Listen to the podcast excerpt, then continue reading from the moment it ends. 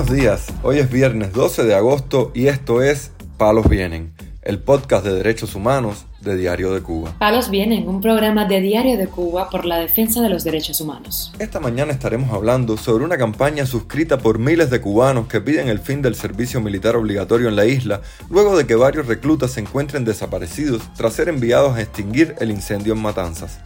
También comentaremos sobre una denuncia presentada ante la Comisión Interamericana de Derechos Humanos debido a la represión contra las damas de blanco en Cuba. Por último, profundizaremos en el caso de la prisionera política Angélica Garrido, quien sufrió una parálisis en la mitad de su cuerpo debido a un accidente cerebrovascular. Lo más relevante del día relacionado con los derechos humanos en Palos Vientos. Un grupo de activistas cubanos rechazó este miércoles el llamado de varias organizaciones no gubernamentales que han publicado una declaración conjunta pidiendo a la administración de Joe Biden la suspensión del embargo de Estados Unidos a Cuba tras el incendio en la base de supertanqueros de petróleo de Matanzas. Pareciera que estas tres organizaciones, el Centro para la Democracia en las Américas, Cuba Study Group y la Oficina de Washington para Asuntos Latinoamericanos, recibieran órdenes desde el Partido Comunista de Cuba escribió en Twitter el activista residente en Canadá, Alberto Fonseca Ortega, hermano del manifestante del 11 de julio, Roberto Pérez Fonseca, condenado a 10 años de prisión.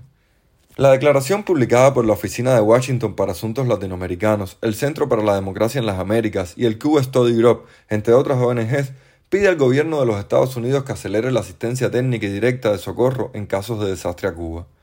La activista Nameli Ramos también rechazó responsabilizar al embargo de Estados Unidos por la catástrofe en Cuba y sus consecuencias. No sé qué tiene que pasar en Cuba para que entiendan estos expertos que lo que hay en Cuba es un poder totalitario que bloquea la regeneración del tejido social y viola los derechos humanos, respondió Ramos en Twitter a una publicación del Centro para la Democracia en las Américas. Salomé García Bacallao, de la organización Justicia 11J, denunció que organizaciones como el Centro para la Democracia en las Américas y la Oficina de Washington para Asuntos Latinoamericanos, que supuestamente están dedicadas a la defensa de derechos humanos en la región, con respecto a Cuba solo hablan del embargo y de abrir vías para emprendedores, no hablan de sociedad civil y periodismo independiente criminalizado, ni sobre las prisiones.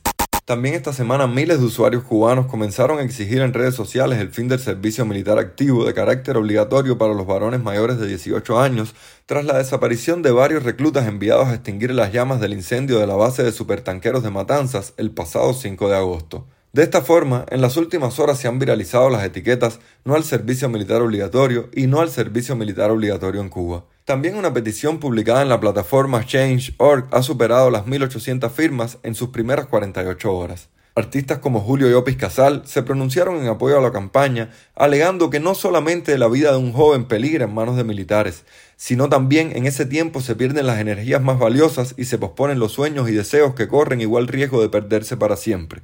El Observatorio Cubano de Conflictos lanzó esta semana una convocatoria para que los cubanos residentes en la isla participen en el concurso ¿Qué sabes de GAESA?, el cual estará abierto hasta el 10 de octubre de 2022, según informó el portal Cubanet. ¿Por qué GAESA no rinde cuentas a la Contraloría General de la República de Cuba? ¿O por qué se invierte tanto en hoteles si desde el 2018 la mitad de las habitaciones se mantienen vacías? Son algunas de las preguntas que deben responder los concursantes. Las respuestas deben enviarse al email con cuba2020.gmail.com o por WhatsApp al número más 1-305-926-0852. Los premios se darán a conocer en un comunicado de prensa del Observatorio Cubano de Conflictos y por email a los ganadores el 20 de octubre de este año. Se otorgará un primer premio de 300 dólares estadounidenses al ganador, un segundo premio de 250 y tres terceros premios de 100 dólares, además de cinco menciones que consisten en una recarga telefónica.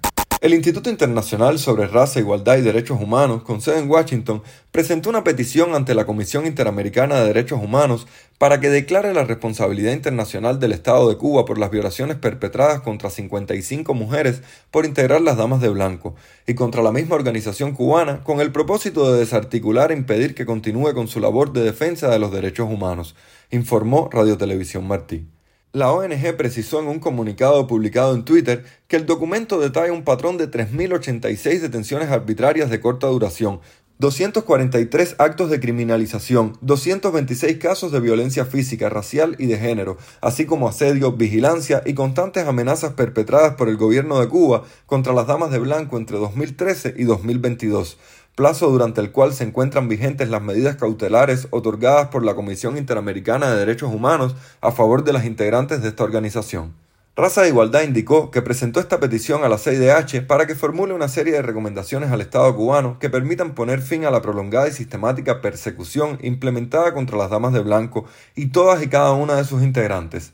Además, solicitó reparación a las víctimas y a sus familiares y adecuar leyes, políticas públicas, procedimientos y prácticas a los estándares internacionales de derechos humanos para garantizar que las mujeres activistas de la isla puedan manifestarse, exigir cambios, congregarse y movilizarse sin ser violentadas. Palos viene. La activista cubana Angélica Garrido sufrió una parálisis en la mitad de su cuerpo a consecuencia de un accidente cerebrovascular en la prisión donde cumple una condena de tres años por manifestarse en las protestas del 11 de julio de 2021 en la localidad de Quibicán, Mayabeque. Su esposo, Luis Rodríguez Pérez, confirmó la información en una publicación en sus redes sociales. Sí, mi mujer, mi esposa del alma, sufrió una parálisis en la mitad de su cuerpo. Sí, ella está fuerte, pero es difícil congelar la mente. Ella está firme, pero es humana. Oh Dios, tan joven y sufriendo traumas cerebrovasculares denunció Rodríguez Pérez, quien dijo que la activista está siendo torturada hasta el límite para preservar una falsa calma. No la van a quebrar, a mí no me van a quebrar. Hace ya mucho tiempo que debieran saber que nos tienen que matar. Se las entregué viva, coño, viva, y me la van a matar. Y no se percatan de que tendrán que matar a todo un pueblo, agregó su esposo. En otra publicación, Rodríguez Pérez dijo que este viernes tendrá visita. Y no me vayas a llorar, no me importa cómo estés, no vayas a disimular con tus manos, no ocultes con tus manos porque te conozco lo que tú crees que te afea el rostro. No es necesario, el odio dictó sobre ti tres años de condena. Finalizó. Angélica Garrido fue sentenciada a tres años de prisión en marzo, mientras su hermana, María Cristina, fue condenada a siete, ambas por protestar el 11 de julio. Durante su estancia en prisión, las hermanas Garrido han sido confinadas en celdas de castigo, han recibido golpizas, interrogatorios y amenazas, especialmente María Cristina, quien es vista por las autoridades como líder de la manifestación en Quibicán. Angélica, de 39 años, es madre de dos niños y una de las 74 mujeres presas en Cuba por motivos políticos y de conciencia tras las protestas del verano pasado, de acuerdo con los datos de Justicia 11J. Palos Vienen, un podcast de derechos humanos de Diario de Cuba con la producción y conducción de Mario Luis Reyes. Muchas gracias por acompañarnos este viernes en Palos Vienen, el podcast de derechos humanos de Diario de Cuba. Pueden escucharnos en DDC Radio, Spotify, SoundCloud, Apple Podcasts, Google Podcasts y Telegram. Queremos informar que a partir de la próxima semana los contenidos de derechos humanos serán cubiertos en la página de Diario de Cuba y el podcast recesará sus transmisiones hasta septiembre. Yo soy Mario Luis Reyes, volvemos en dos semanas.